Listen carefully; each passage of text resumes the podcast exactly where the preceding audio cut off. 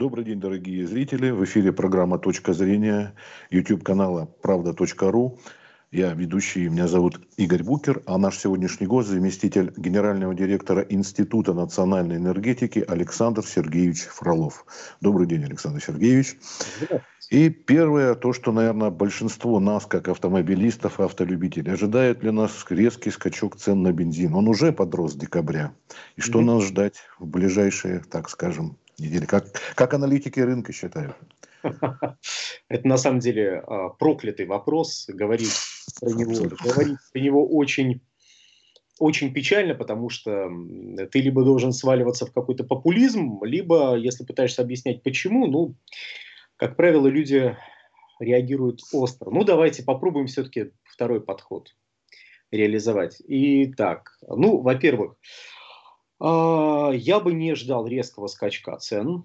А, предпосылок сейчас для него нет, а подъем, который мы видели, и в целом подорожание за прошедший год было ниже уровня инфляции даже. То есть если у нас инфляция ну, по крайней мере, если следовать из государственной статистики, должна была составить порядка 4%, сейчас подсчитают окончательно, нам все расскажут, сколько именно, то бензин подорожал ну, примерно на 2,3-2,7%. Уровень ниже, при том, если брать дизельное топливо, там подорожание даже меньше 2% получилось по году. А, объясняют это, конечно, тем, что вот замечательные механизмы, которые мы придумали и внедрили, вот они прекрасно работают, но я бы заметил, что те негативные факторы, из-за которых пришлось придумывать, например, демпфирующую надбавку, никуда не делись. И более того, в текущем году эти обстоятельства даже немножечко обострились. Давайте, наверное, сначала про плохое. А, тогда поговорим. Да, две новости, одна хорошая, одна плохая, как водится, да? Да, да, да, да, да. Ну, начнем прямо с плохой. То есть, смотрите, у нас в конце, в середине 2018 года наш финансово-экономический блок придумал продолжать большой налоговый маневр. Есть у нас такая, такое явление, как большой налоговый маневр. Придумали его в свое время, в начале еще вот, э, десятых годов, для того, чтобы стимулировать модернизацию нефтеперерабатывающих заводов. А в 2018 году почесали в затылке, видимо, и решили, что, слушайте, а давайте мы денег больше соберем. Вот. И придумали следующее. Там два основных положения. Первое – снижение экспортной пошлины на нефть и нефтепродукты – вот, и в ближайшие годы она должна стать равна нулю. А и параллельно э, рост налога на добычу полезных ископаемых. То есть, как бы основное налоговое бремя перестает, распри... перестает распределяться между добывающей отраслью и как бы, перерабатывающей или там, реализующей нефть и нефтепродукты на экспорт, и все переходит на вот, добывающую. Это важно в, нашем, в контексте нашего разговора, объясню, объясню сейчас почему. И дальше произошло два явления. Первое международного характера, о чем, кстати, в 2018 году, когда вот это все придумали, предупреждали. Мы поссорились с Белоруссией, а, которая очень остро отреагировала на то, что как вы обнуляете, собираетесь обнулить налог, э, экспортную пошлину. Мы же за счет, мы же, знаете, 2% живем. 2% это не размер пошлины, это отсылка к анекдоту. Вот. А второй момент, а, создались условия для резкого роста цен на топливо. Если мы, если, я думаю, все прекрасно помнят, что в 2018 году у нас уже происходили интересные события на рынке, когда за пару-тройку недель топливо подорожало на несколько рублей сразу, там с 39,92 бензин, 38 даже подорожал, до 42. И все хватались за голову, как же так? Сначала обвинили нефтяников, что вот они вывезли весь бензин, значит, заставили их вы, на биржу отправить его, но как-то это не сработало. И тут неожиданно выяснилось, что уже к тому моменту, а, с 2014 года, постепенно повышался акциз на бензин и дизтопливо. Если в 2014 году его размер, я сейчас буду в литрах говорить, хотя его считают, конечно же, э, тысячи рублей на тонну. Ну, я просто в литры, чтобы было понятнее. А, если в 2014 году его размер был примерно 4 рубля на литр, то вот к 2018 году это уже было 8,5 рублей на литр. Несколько, несколько вырос он. Разумеется, это, этот вот эти деньги не могли не отразиться в цене на стелле. Ну, причина была не только в этом, там э, резко еще вырос налог на добычу полезных ископаемых из-за того, что резко подорожала нефть и резко подешевел рубль. А вот этот самый НДПИ, налог на добычу полезных ископаемых, напрямую зависит от курсовой разницы, э, прошу прощения, от курса валют, и от цены на нефть. То есть мы пересчитываем, получаем рублевую цену и, исходя из этого, получаем конечную, сто... конечную а, ставку налога, которую, собственно говоря, нефтяники и платят. Для понимания, с сентября 2017 по май 2018 года она выросла на ну, почти в два раза. Так вот, если. Разумеется, опять же, это тоже не могло не отразиться. Потом, к счастью, нефть подешевела, Потом придумали ряд защитных механизмов, включая э, возвратный акциз, вот эту демпфирующую надбавку. Э, и вроде как рынок устаканился, ну, тем более нефть подешевела, снизился налог на добычу полезных ископаемых. Но с 2019 года вот у нас начали реализовывать большой налогов, новый виток большого налогового маневра. Постепенно повышают, э, в его рамках постепенно повышается, соответственно, НДПИ, и плюс ко всему параллельно, параллельно с этим процессом повышается акциз. То есть акциз вырос, ну, к настоящему моменту он уже примерно 9,5 рублей на литр. Ну, то есть, я это веду к чему? Потому что э, растет, по сути, то, что мы можем некоторые э, и затрат, которые несут предприятия для производства бензина и дистоплива из э, некого объема нефти. То есть с этой нефти платятся налоги, потом платятся на уровне э, э, НПЗ, то есть ну, завода нефтеперерабатывающего, платятся акцизы, и, собственно говоря, это все замечательно закладывается в итоге в себестоимость товара. Так как у нас процесс этот, несмотря на кризис, решили не прекращать, ну, в начале текущего года вырос НДПИ, и, как это неудивительно, вырос и немножечко акциз. Он там, правда, вырос ну, копеек, знаете, на 40 примерно. Но, тем не менее, эти 40 копеек – это то, что в итоге ложится на стеллу. И мы это видим, мы это видим, проезжая мимо любой заправки. Здесь, правда, нужно отдать должное нашему финансово-экономическому блоку, который все-таки решил приделать к этой чудесной системе костыли, ранее названные, которые позволяют несколько компенсировать вот это налоговое бремя. Но это выглядит как? То есть вместо того, чтобы создать систему, в рамках которой вы собираете просто необходимый э, объем налогов, и позволяете работать э, всей отрасли, не пугаете потребителей тем, что ой, вот сейчас цены могут вырасти, вы собираете некий объем денег, кладете в карман, а потом из этого кармана часть денег вытаскиваете и кладете, и кладете в другой карман. И вот, вот такими веселыми вещами более или менее рынок регулируется. Здесь, правда, господина Новака можно, бывшего министра энергетики, а теперь вице-премьера ПАТЭК, можно процитировать ну, близко к тексту. Он сказал, что мы будем следить за тем, чтобы за тем, чтобы цены а, росли в пределах инфляции. В этом плане я перехожу к хорошей части а, вот, этой, вот этого высказывания, которое, собственно, заставляет меня достаточно позитивно смотреть на цены на нефть, э, прошу прощения, на бензин. А, и заключается это, в общем-то, позитивный, мой позитивный взгляд базируется на том, что защитные механизмы все-таки сработали, начиная с конца 2018 года, когда очередной виток кризиса был в октябре конкретно, точнее не с конца, в октябре 2018 года у нас был очередной виток кризиса, в том числе на внутреннем рынке нефтепродуктов. А потом в течение 2019 года также эти механизмы работали. Другое дело, что нотку сомнения вносит тот факт, что все-таки это все дело привязано к цене на нефть. Притом к рублевой цене на нефть. А у нас а, так интересно, я не знаю, может кто не заметил, но у нас рубль за прошедшие несколько месяцев немножечко подешевел к доллару. Да, он успел подорожать тут, ну, укрепиться. Он успел укрепиться на пару рублей за доллар, но тем не менее он, э, уровень э, курса все еще выше заложенного в бюджете. Там, по-моему, 72,5 было заложено, сейчас он, э, сейчас он выше. Вот. И кроме этого у нас еще присутствует такой фактор, как дорожающая нефть. То есть слабый рубль плюс дорожающая нефть дает нам э, некую такую вот, создает опасность того, что вот налоговая база вырастет, и это приведет к тому, что э, приведет к тому, что созда будут созданы условия для нового подорожания. И насколько успешно в этой ситуации с, э, сработают костыли, которые приделал финансово-экономический блок в конце, ну, в середине 2018 года, и эти костыли до сих пор всю эту систему поддерживают, ну, я сказать не готов. В принципе, шансы есть, что сработает, но, опять же, а, здесь возникает, правда, вопрос такой, я, наверное, эту часть буду завершать, что, опять же, апеллируя к 2018 году, объясню, почему вот сейчас от, отскочив немножко в сторону.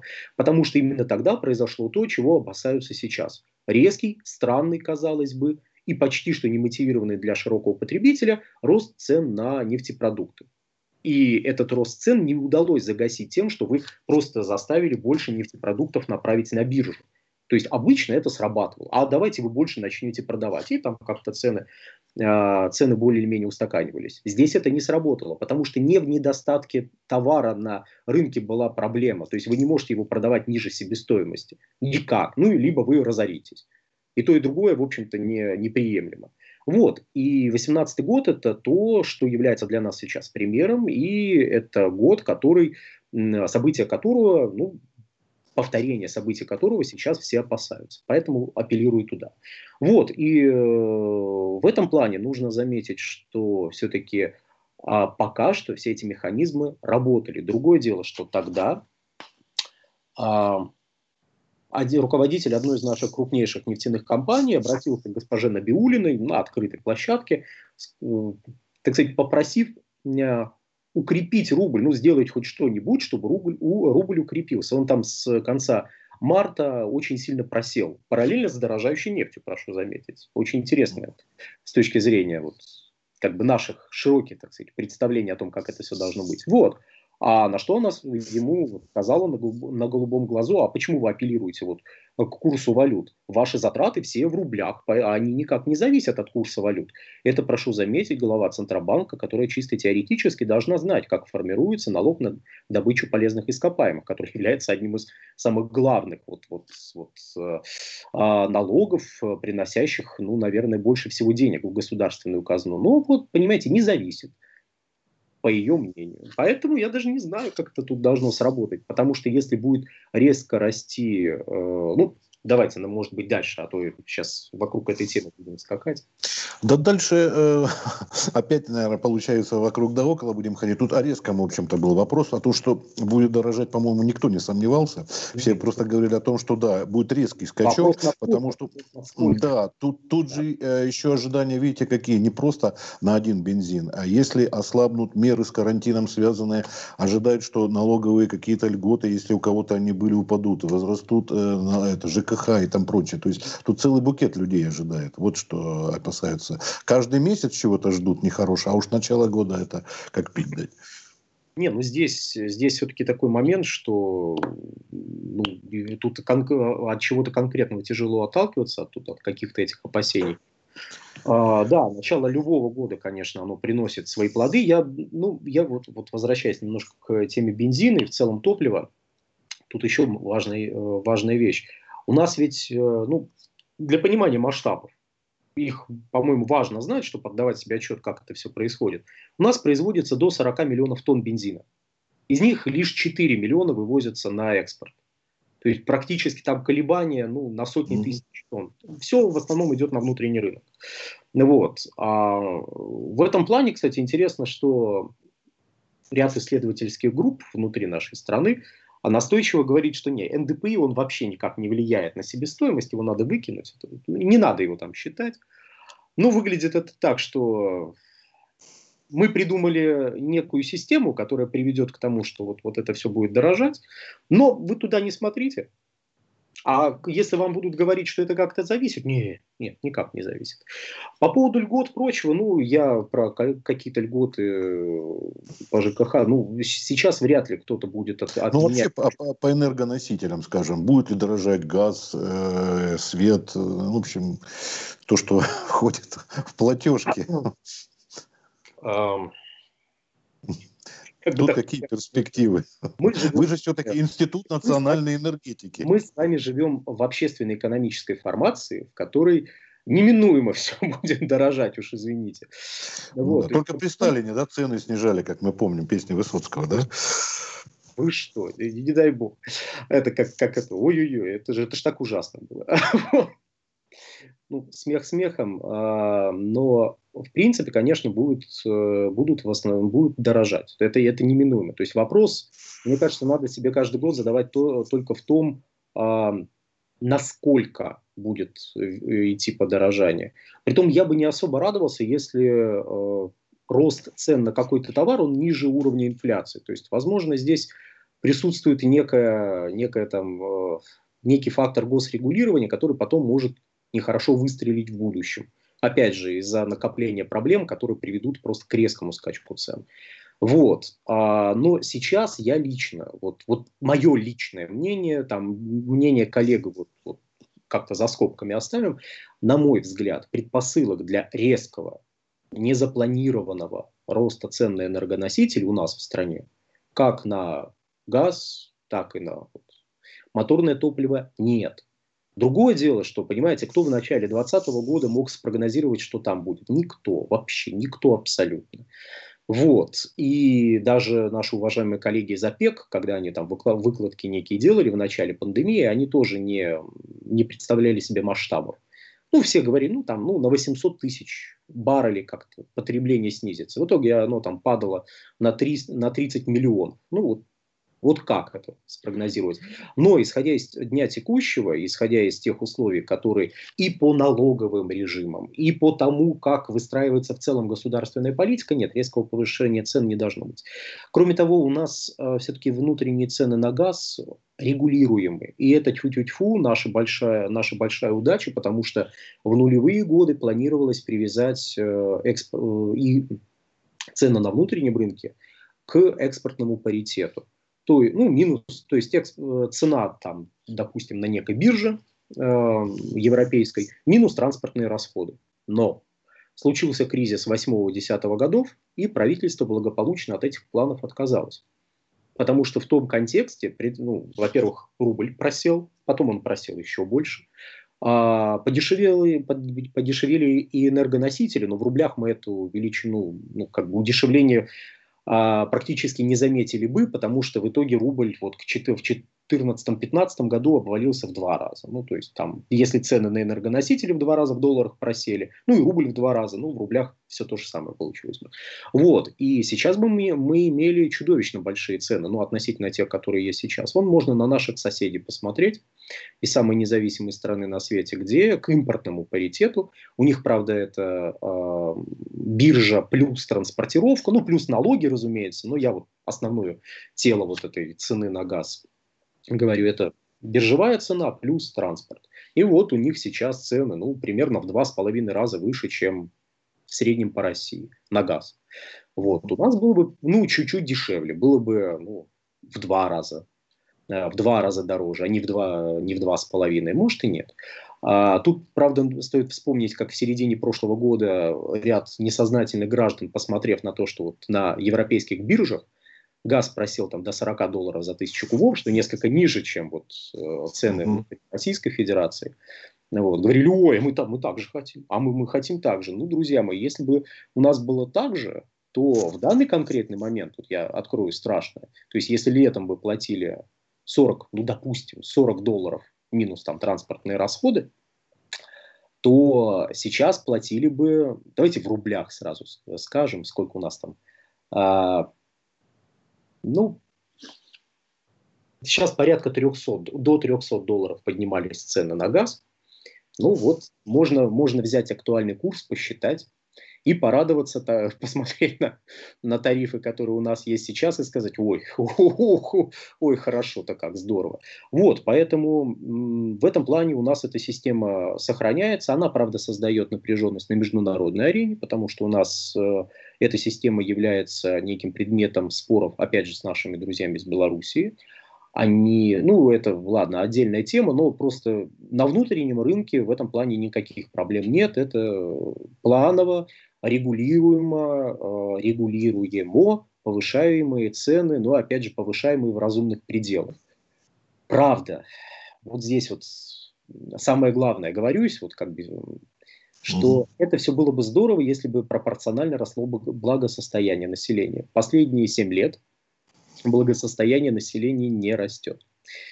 Более того, что еще хуже, оно имеет прямо противоположное направление, то есть оно снижается. Это, к сожалению, большая проблема, притом это большая проблема э, и для внутреннего рынка, притом энергоносителей, ну и, ну и разумеется, для ряда э, экономических процессов, правда, которые не особо, важны, не особо актуальны были в 2020 году в связи с ограничительными мерами. Если говорить про энергоносители, ну давайте вернемся к бензину, если вы не против. Нет, нет, это основная у нас была тема, да, но просто мы вообще говорим да, про энергетику. Скачили на газ, я, я как бы готов с вами и про газ, конечно, поговорить. Можем и про электричество, скажу страшно, оно тоже подорожает, сразу забегая вперед. Ну, вот. А, но опять же, государство старается, вот, вот мы можем, руг... знаете, так, ну, пожмем руку. Так, ну, потому что не всегда же там критиковать прочее. А, у нас есть некие плановые показатели а, инфляции, и, как правило, государство старается, чтобы цены на вот такие вот важнейшие энергоносители росли, росли э, не выходили за пределы вот этих плановых показателей. Притом реально, реальная инфляция может отличаться, притом не в лучшую сторону. Вот. И если бы исходили из нее, то, ну, опять же, рост цен был бы гораздо выше. Я уже молчу про систему экспортного паритета. Опять же, если бы мы шли, так сказать, по модели европейской, ну, скорее всего, что-то такое у нас было бы реализовано. Про бензин если мы, если мы посмотрим э, на то, ну как бы вот любой сейчас автомобилист э, знает практически, что если вы приезжаете на одну и ту же заправку постоянно, ну одной и той же сети, у вас, скорее всего, есть карточка специальная от этой сети или там мобильное приложение, и вам какие-то бонусы капают, которые вы потом можете либо который вы потом можете потратить на заправку или на покупку каких-нибудь товаров. Ну, я такую среднюю, некую усредненную модель, вот эту маркетинговую беру. В этом плане цены все-таки на топливо на, круп, на крупных, в первую очередь, сетях, они реально отличаются в меньшую сторону, чем цены на стеле. На стеле они выше. Но, правда, есть, э, есть отдельно взятые ситуации, когда, чтобы продемонстрировать ну, особо особую выгоду новой вот какой-то маркетинговой программы, там, берете вот что-то там или, или заправляетесь на столько-то литров, получаете скидку или получаете больше бал, бонусных баллов. Как правило, перед тем, как вам сильно много бонусных баллов дать, там немножечко в, в сторону повышения меняются цены на этих стеллах. Вот, поэтому реальная, реальная выгода меньше, но тем не менее она, она объективно есть. Но для для, даже для крупных сетей. То есть у нас ну, три э, самые крупные, э, самые крупные сети принадлежат, очевидно, трем крупнейшим нефтяным компаниям. Это Роснефть, это Лукойл и это Газпромнефть. Ну, вот. Там порядок величин, там 5 тысяч заправок, если я правильно помню, Роснефти, что-то порядка 3 тысяч у Лукойла и 2700 у Газпромнефти. Вот. Для них все события, которые происходят на внутреннем рынке, являются наиболее болезненными. Да, с точки зрения вот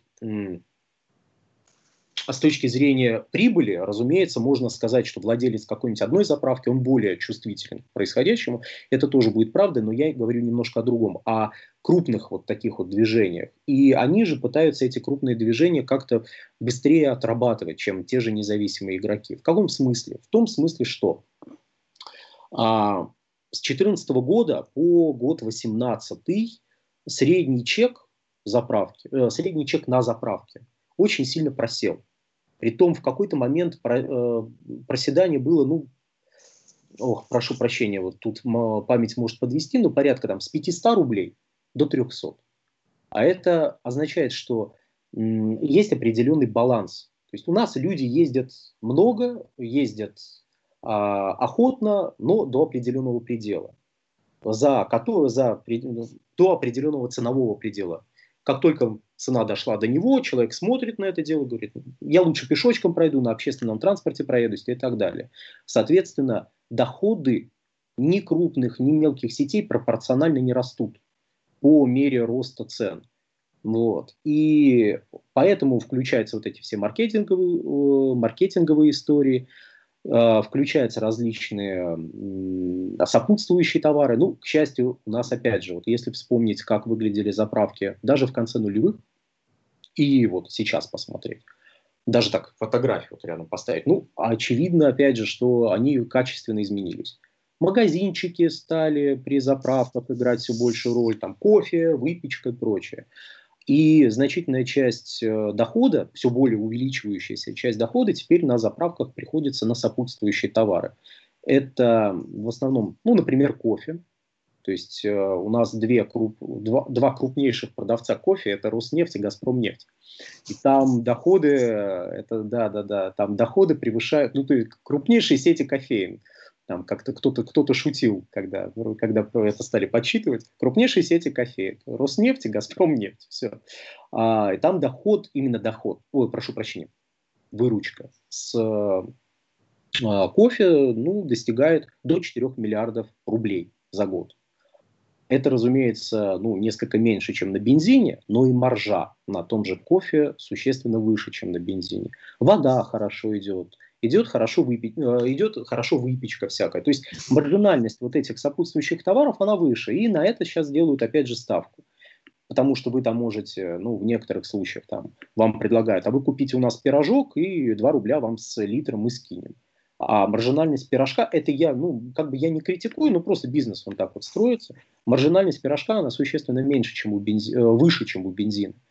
Вот. На бензине, ну, если это какая-то маркетинговая программа, там могут до, 5, до 4-5% просить маржа. Ну, так она, ну, процентов 10. Ну, вот. А на кофе в том же это гораздо выше. То есть себестоимость кофе, ну, рублей 20. Так вот прям вот с электричеством. Жаль, еще алкоголь не дают продавать, да? ГАИ а, мешает. А я вот тут вот, вот не сказал бы, потому что можем взять такую страну, как Сербия. Кстати, с ней очень удобно сравнивать, потому что а, благосостояние населения там еще ниже, чем в Российской Федерации, а цены на бензин в два с половиной раза выше. И, пожалуйста, продают алкоголь на заправках. Ну, он там стоит так вообще хорошо на местные деньги. Не сказать, что за ним очереди выстраиваются. Вот. Но, тем не менее, пожалуйста, продают. Это, к сожалению, очень сильно не сказывается, тем более маржинальность алкоголя, она не очень высокая. Ну, то есть вы же не производите его, вы его закупаете. Одно дело, вы купили, понимаете, тут конечный продукт на кофе, ну, мы что, далеко от бензина. Ну, вы, вы знаете, если я привлю, Александр Сергеевич, помню своего знакомого, будучи студентом, подрабатывал в кофейне, я из Краснодара. Открытые участки кофе делают в этих, знаете, по-турецки, в песке. И вот этот парень, который наш студент с нами работает, знаете, ребята, на чем я зарабатываю летом больше всего? Мы ему алкоголь, наверное, продаешь. Нет, говорит, на сахаре. Тот, который добавляют в кофе и в чай. Ну, вот, вот это было в 90, в начале 90-х, по крайней мере, в конце 80-х. Ну, это сейчас ситуация с тех пор несколько изменилась, аппараты стоят, то есть конечный продукт. Да, да, да, да, понятно, все меняется. Но я просто алкоголь к тому, что он, да, действительно, тем более а алкоголь тут смех смехом, не обязательно водителю пить, да, а, за рулем. Может быть, человек, который он везет, захотел выпить пивка. Вот, хорошо, мы будем, наверное, заканчивать. Может, а, да, да, слушаю вас. Я говорю, или купил в подарок, это, это так. Продолжение. Ну, а, понятно. Вот. А мы, может быть, все-таки заключение как-то подведем, такой итог общий наш. А, вот, например, хотя бы, а, если по газу, видите, как, несмотря на то, что нами недовольны даже ближайшие соседи, сейчас не о них речь, просто вот с газом, да, ситуация. И вот это НДПИ, то, что нам, по-моему, мешает, вот как страны ОПЕК ведут себя, по-моему, простому потребителю без разницы, но на них постоянно вот СМИ пишут, вот они ОПЕК приняли то-то, наши за голову хватает, а что у нас будет? Вот почему с э, бензином вот такая ситуация. Вы, в принципе, уже это объяснили, но, может быть, как бы подвести такой вот общий итог по всем носителям, можно сказать. Почему с бензином такая ситуация, а с газом или там с электроносителями другая несколько? Вот вкратце как-то можно а, это выделить? Очень, очень просто. Бензин вы можете налить в ведро и, залить, и отнести его куда-нибудь. А для газа и электричества нужно строить дорогостоящую инфраструктуру для, его, для их доставки и э, методы рыночного, прямого рыночного. Да, притом, знаете, вот когда у нас говорят там невидимая рука рынка, там с иронией или без нее, а это все вот, ну, так, в таких кавычках огромных, двойных, тройных, э, но тем не менее мы можем условно говоря сказать, что все-таки бензин, ну, дизельное топливо, бензин, суги, то есть пропан-бутан, метан в качестве моторного топлива, все это продается более или менее как бы по рыночным механизмам, тем более это биржевые товары, там а, как минимум оптовые цены формируются за счет биржевых э, котировок, притом внутренних он, вы можете пойти на разных э, биржевых площадках купить, либо это электронный, можете, кстати, пользоваться даже вот таким крупными, как э, Санкт-Петербургская биржа, ну, к примеру, для, как, нек, как неким индикативом. Но а, и, и можно сказать, ну, для того, чтобы бензином заправить, ведь тоже нужно же заправку поставить. Да, безусловно, заправку поставить можно, но это посильная задача фактически для одного человека. Это очень большие деньги для одного человека, безусловно. Вот, то есть в Москве, когда вот так вот речь идет, мягко скажем, даже не о миллионах рублей. Вот. Но это в целом посильные деньги, если вы привлекаете кредиты, то есть это теоретически можно сделать. Мягко скажем, не всем далеко, но теоретически можно сделать. Притом большому количеству людей. А для того, чтобы обеспечить доставку газа, вы не можете э, взять э, там даже двух поставщиков крупных, заставить построить газораспредели... газораспределительную инфраструктуру и магистральные газопроводы, газопроводы среднего давления. Это гигантские, просто неподъемные абсолютно ни для кого инвестиции. То есть наши богатейшие люди, если возьмутся, вот вдруг неожиданно и решат, а давайте мы вот сложим вот вместе и построим. Ну, разве что вот так получится. А, Александр Сергеевич, тут, тут еще есть один, один момент, как раз касательно автомобилистов. Вот смотрите, если еще несколько лет назад а, некоторые люди даже ставили дополнительно, помимо бензинового, еще газовые баллоны возили, то сейчас, в принципе, разница не настолько между ними невелика, что, в принципе, я знаю, отказываются. Я не, я не соглашусь, потому что э, ну, я мы можем с вами как-нибудь отдельно поговорить про газомоторное топливо. Я очень люблю и неплохо знаю эту тему. Э, чисто статистически у нас постоянно растет автопарк, работающий на пропан-бутане. То есть пропан-бутан у нас является... Мы, ли... мы мировые лидеры по автопарку пропан-бутановому. И мы можем, ну так, с нами только Турция соперничает, то в одну, то в другую сторону. Там мы меняемся с ними местами. Вот. А метан метан это все-таки не для э, автомобилистов. Ну, я очень коротко, так, по верхам, по верхам, по верхам. Метан ну, да, это все-таки больше не для простых автомобилистов, хотя, вот, например, у Лады есть э, даже в заводском исполнении Лада Веста CNG, которая, ну, которую вы можете купить, это двутопливный автомобиль, пожалуйста, и на бензине, и на метане. Вот. У группы ГАЗ есть, опять же, в заводском исполнении метановые ну, автобусики, микроавтобусы. Вот. Но, как правило, все-таки метан у нас сейчас стараются стимулировать, стимулировать переход на метан крупных автопарков, крупных э, и крупной техники. То есть это все-таки больше для автобусов, для больших грузов и это имеет под собой некие основания, будет повод поговорить, поговорим на эту тему. Но да, можем застолбить ее да, в следующей беседе. Ну, с пропан-бутаном э, это, это развивающееся достаточно хорошо, притом независимо вообще от каких-то мер государственного стимулирования, развивающееся направление. Хотя если взять, конечно, темпы там 98 -го года, ну, когда вот все известным известно, как обвалилось. Вот. Начиная с 98 -го года вот пропан-бутан очень сильно рос, при том даже вот в нулевые годы темпы были очень высокие. Но там и качество оборудования страдало, качество мастеров страдало, потому что за, эти, за это взялись все. Вот, пожалуйста, у нас 4 миллиона автомобилей на пропан-бутане в итоге ездит. Качество за последние лет 10-15 выросло, но э, количество людей, которые на этом, на этом на газомоторном топливе ездят, Э, довольно велико. Однако мы пока еще, вот опять же, я могу здесь кивнуть на наших незалежных, друзей, э, незалежных друзей, которые, э, у которых пропан-бутановое направление сейчас вот за, с момента победы революции гидности выросло в полтора раза. То есть люди активнейшим образом отказываются от потребления бензина. Там и так его потреблялось на душу населения в разы меньше, чем у нас. Но сейчас эта величина стала еще меньше, и там активно пересаживаются на пропан-бутан. Почему? Потому что вот э, потому что там дошли до момента, когда цена становится ценой отсечения на традиционное моторное топливо. Но у нас она таковой не, она до сих пор не достигла этой величины, а если начнет, ну, я все-таки как-то так с оптимизмом хочу смотреть будущее. Если благосостояние населения начнет расти вслед за ростом экономики, вот за вот это вот все, то и, скорее всего, не достигнет, чтобы массово люди пересаживались на пропан-бутан. Сейчас это все-таки выгодно достаточно. А, то есть, если пропан-бутан у нас, ну, на, его, конечно, в 0 пересчитывать нельзя, там надо на 1,25 умножать, чтобы понять, вот, насколько он дешевле реально, потому что его потребляется больше, чем бензина. Вот. Но, тем не менее, довольно выгодно все еще. Хорошо. Спасибо большое. С нами был заместитель генерального директора Института национальной экономики Александр Сергеевич Фролов. Спасибо, всего доброго. До да. новых встреч. Поздравляю вас сегодня, Крещенский, этот, нас сочельник. Ну, спасибо. Вас со всеми прошедшими тогда. Спасибо, вас также. Всего доброго. До свидания.